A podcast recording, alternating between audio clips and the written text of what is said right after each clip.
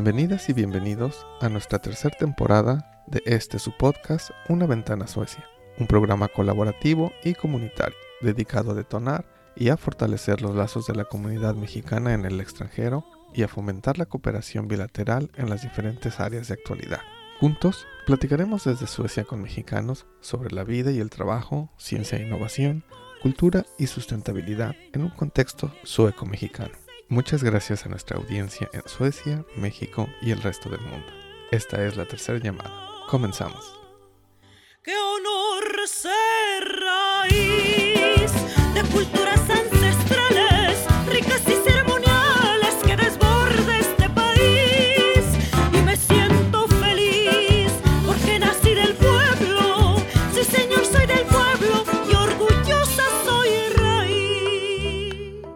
Hola, bienvenidos y bienvenidas. Están escuchando Una ventana a Suecia. Mi nombre es Julieta Paola Moreno y hoy seré su host para este quinto episodio de la tercera temporada de su podcast Una ventana a Suecia. Muchas gracias a todos por permitirnos continuar con este proyecto y llegar a ustedes. Bienvenidos a los miembros del equipo de Capítulo Suecia que nos acompañan el día de hoy, Jesús Escandón y Soledad Zamora. En este momento estamos muy contentos porque en este episodio tenemos a un invitado con una trayectoria muy importante en el mundo de la ciencia y la tecnología. Él se graduó en Ingeniería Mecatrónica en el Instituto Tecnológico y de Estudios Superiores de Monterrey, Campus Guadalajara, en México. Posteriormente estudió su maestría en Ciencia y Tecnología Espacial por la Universidad Julius Maximilians de Würzburg, Alemania.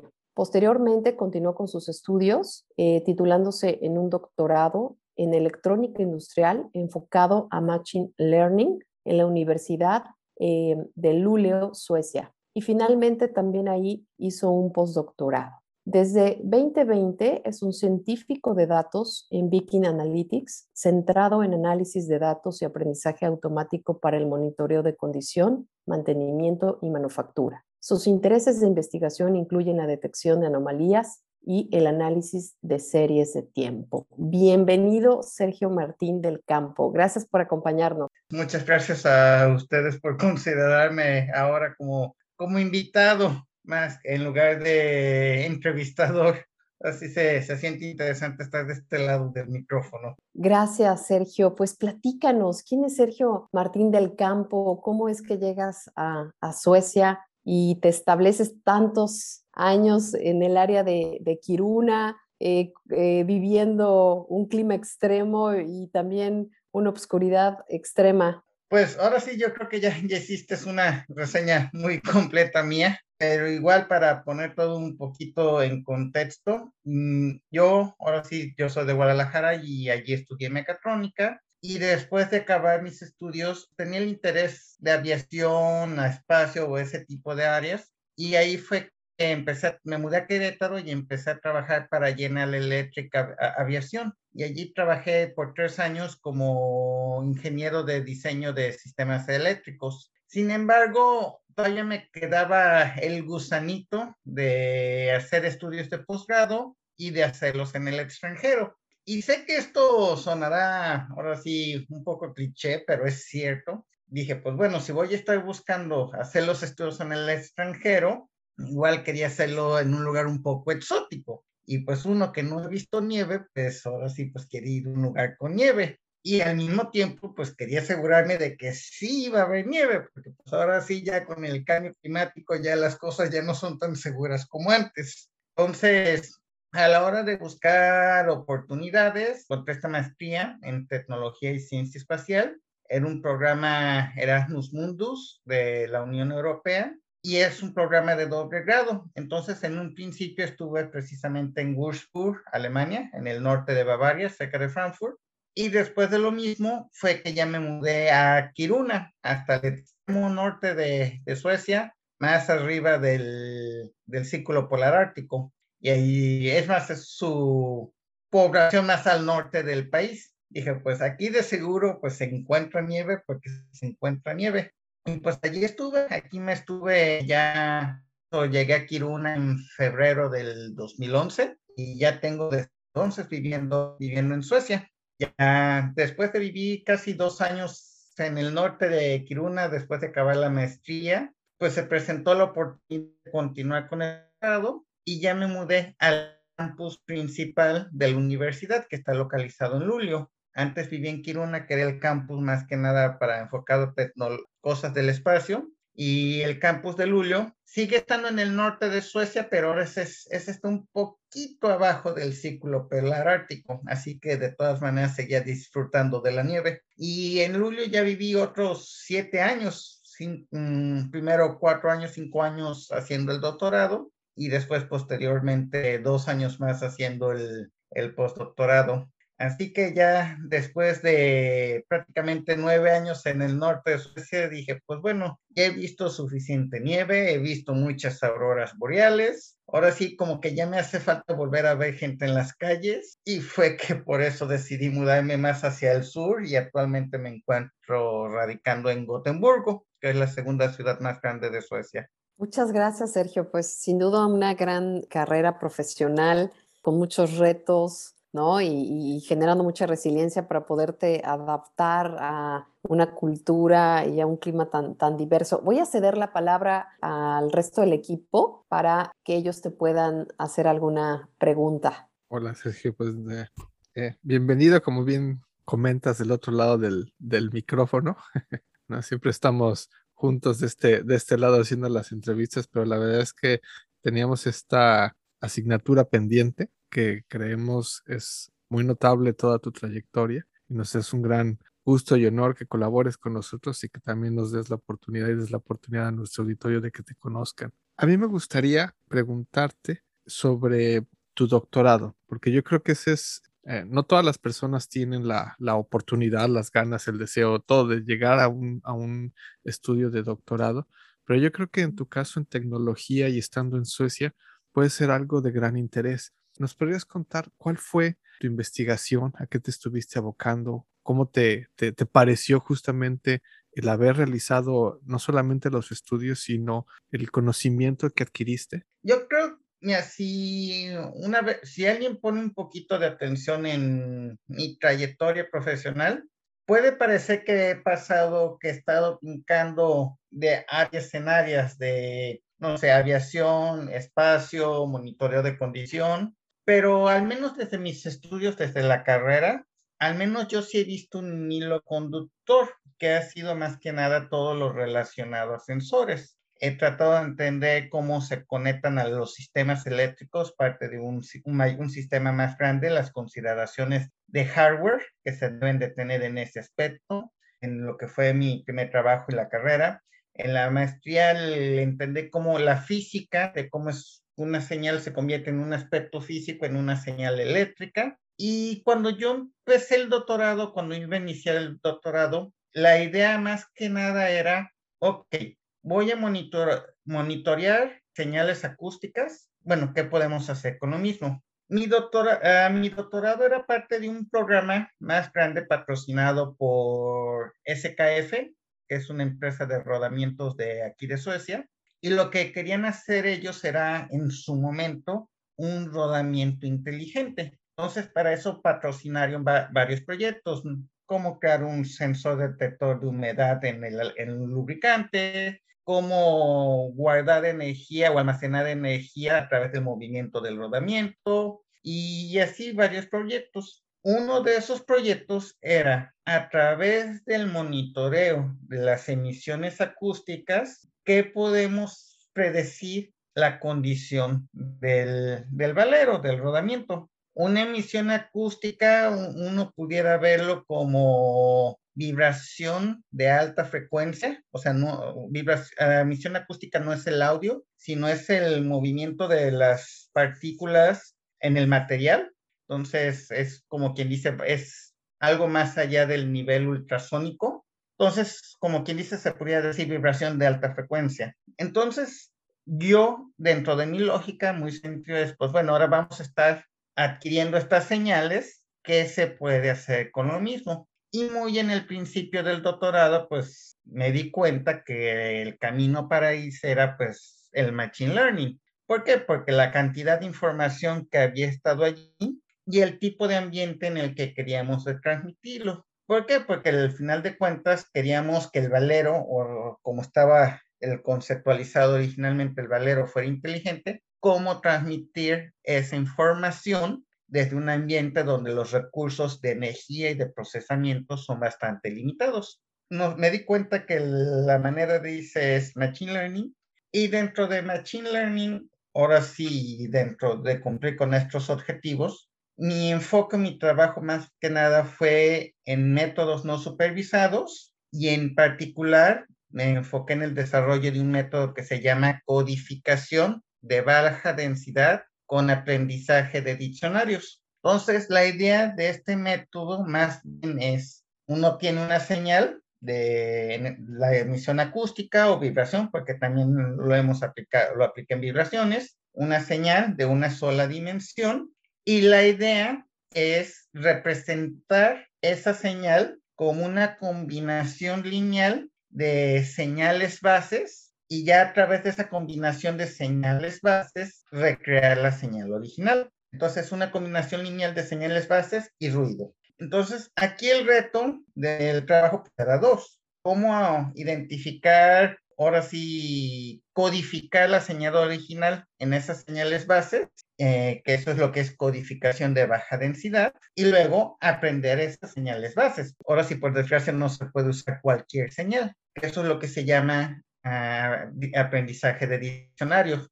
Y la idea con todo esto era, pues bueno, procesamos todo eso en el ambiente del rodamiento y hacer codificación de baja densidad, podemos reducir la cantidad de información que transmite por más de un orden, por un orden de magnitud. Entonces se puede reducir bastante la cantidad de datos a transmitir sin afectar la el contenido de información dentro de la señal. Y todo esto es un, método no supervisado. ¿Por qué? Porque nos, ahora sí se aprende del mismo medio, no, no señales que ya estén con ciertas etiquetas que se pueden decir para esto o esto otro, sino se va aprendiendo las señales cómo se van adquiriendo. Entonces, con el tiempo del doctorado, pues hubo ciertos retos, como por ejemplo la adquisición de las señales de las emisiones acústicas, pues no es nada sencillo. Entonces también se extendió a vibraciones y pues bueno, ahora sí los recursos y a lo mejor las ambiciones en un principio pueden ser muy grandes, pero ahora sí, sí se cumplieron los objetivos, se, eh, se desarrollaron varios indicadores para poder decir, ¿sabes que Hay un problema en el valero mientras se está realizando el proceso de aprendizaje. O sea,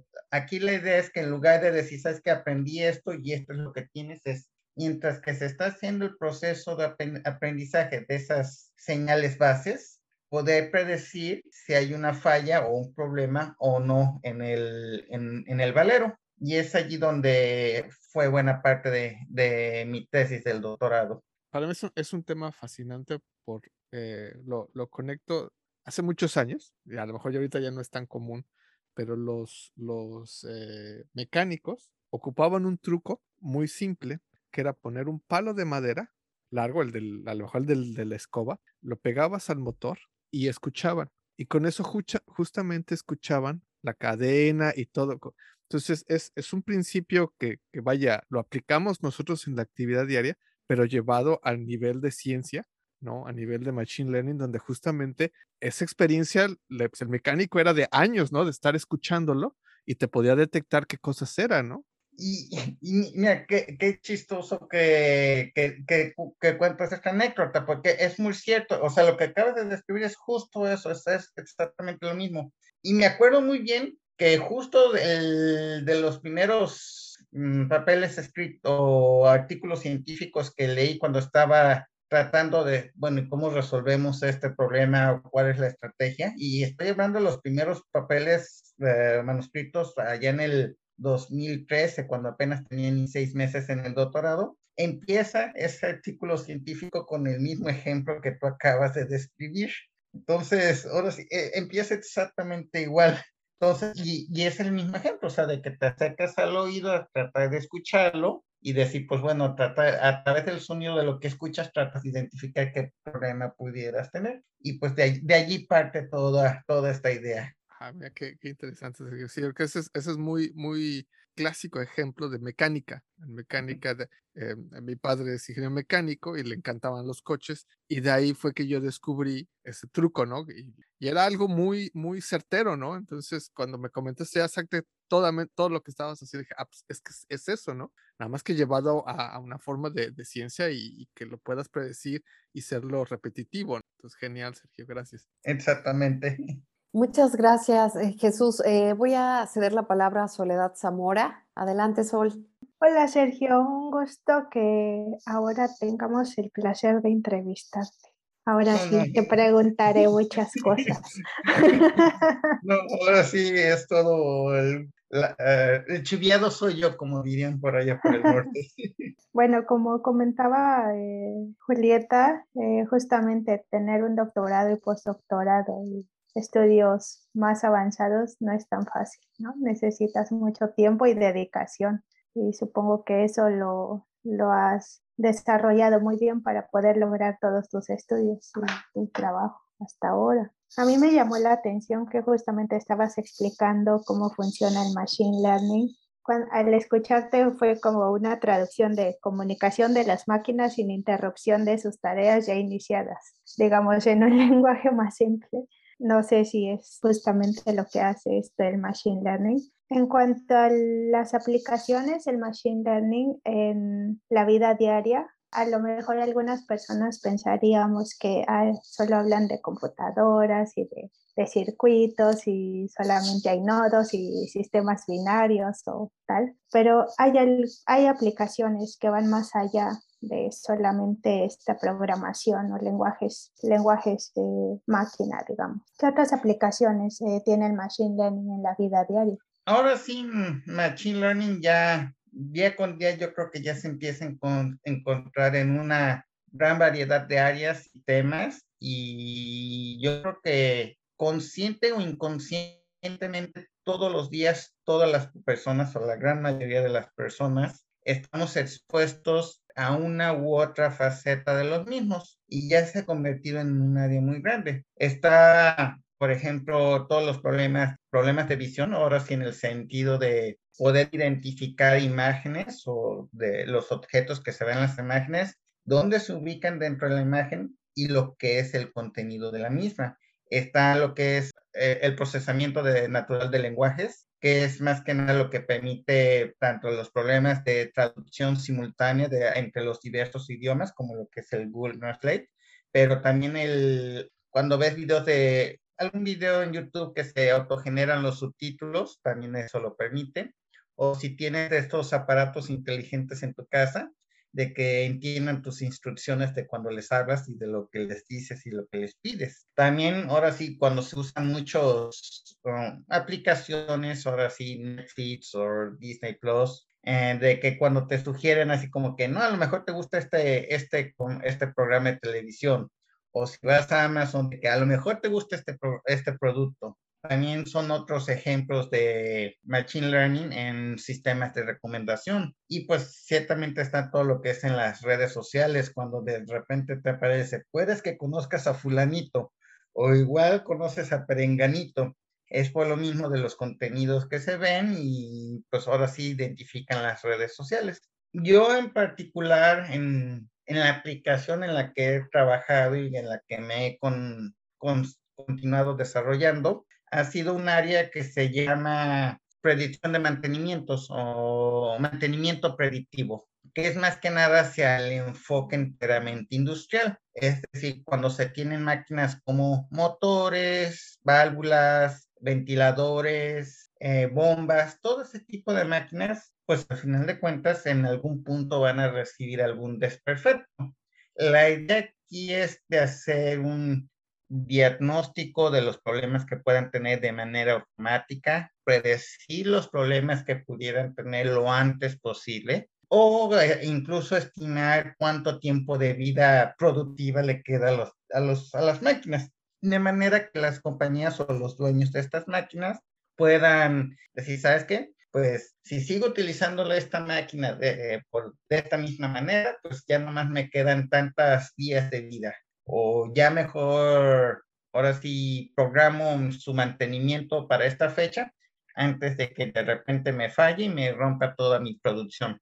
Y esa es, esa es más que nada el área en la que en sí me desarrolla tanto con el doctorado como el postdoctorado y actualmente donde trabajo actualmente. Ahora sí, lo que es el mantenimiento predictivo. Muchas gracias por darnos este amplio, esta amplia explicación sobre los usos y aplicaciones del Machine Learning. Gracias, eh, Sol. Sergio, qué interesante todo esto que estás mencionando. Yo honestamente eh, me declaro una neófita en el tema. Sin embargo, me, encanta escuchar eh, los usos, las aplicaciones y lo importante que es dentro de la industria, ¿no?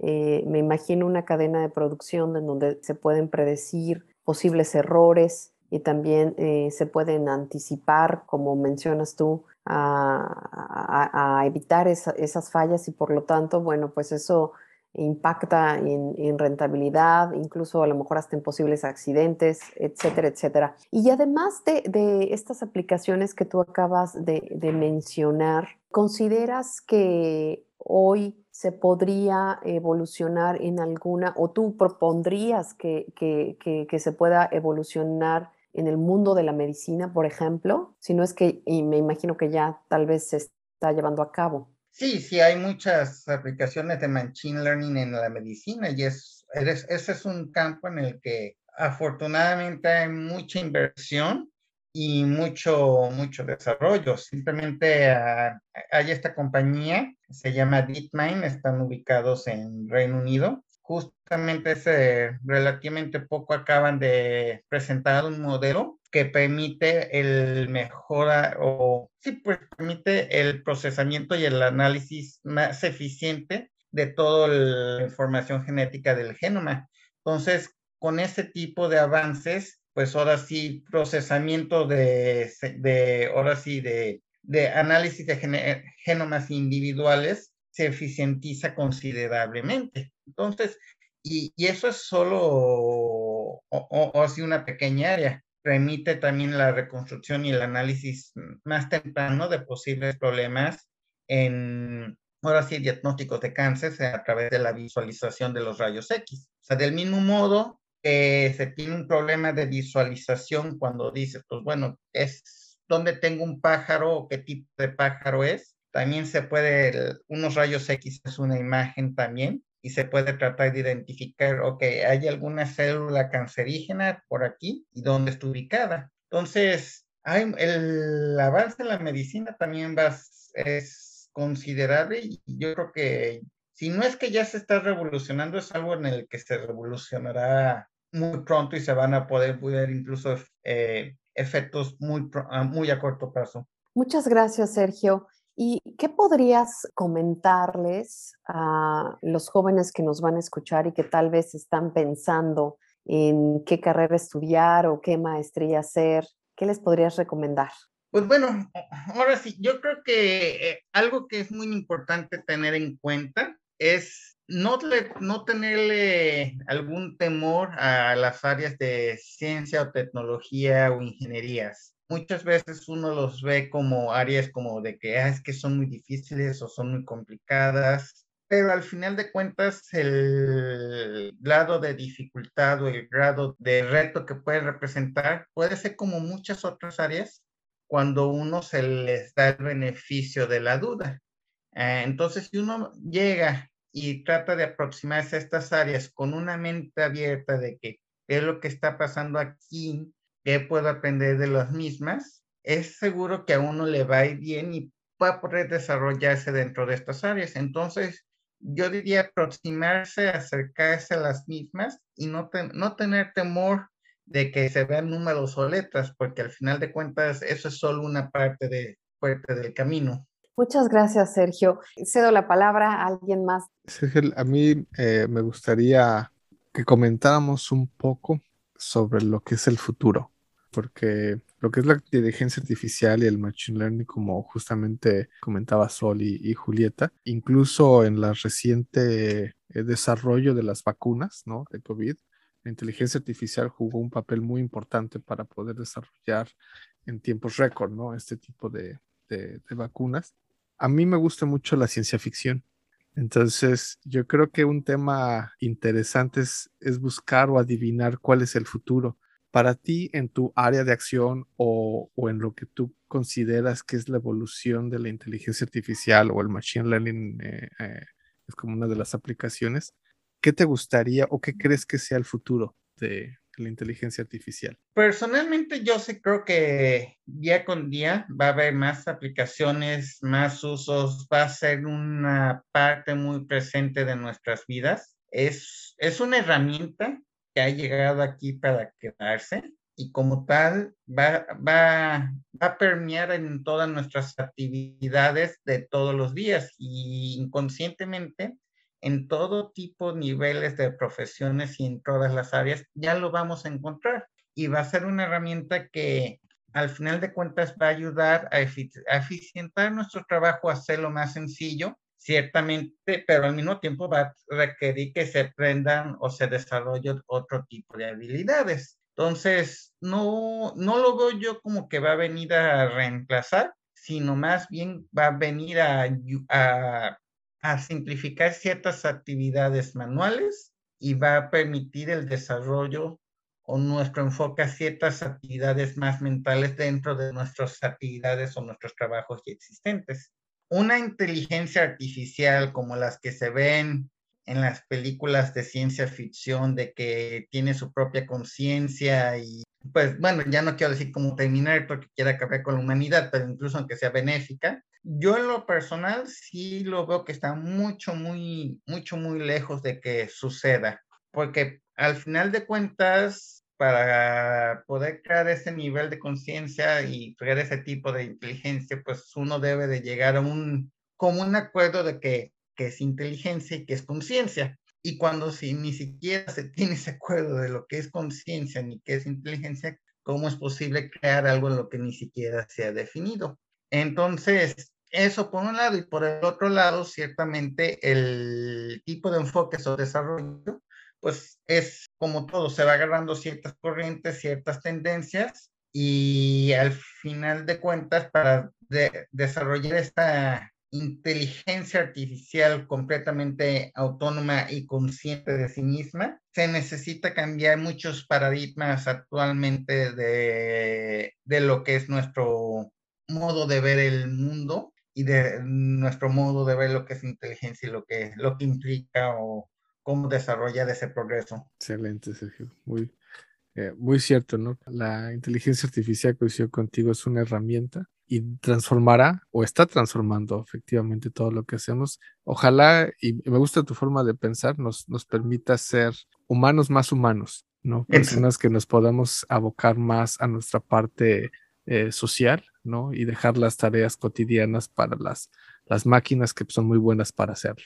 Exactamente, ahora sí, al final de cuentas es ayudarnos a que podamos desarrollar nuestro potencial en otras áreas y podamos, ahora sí, ciertas actividades que se pueden poner de lado y que ahora sí las, las máquinas, la inteligencia artificial nos ayuden en esas, en esas otras actividades.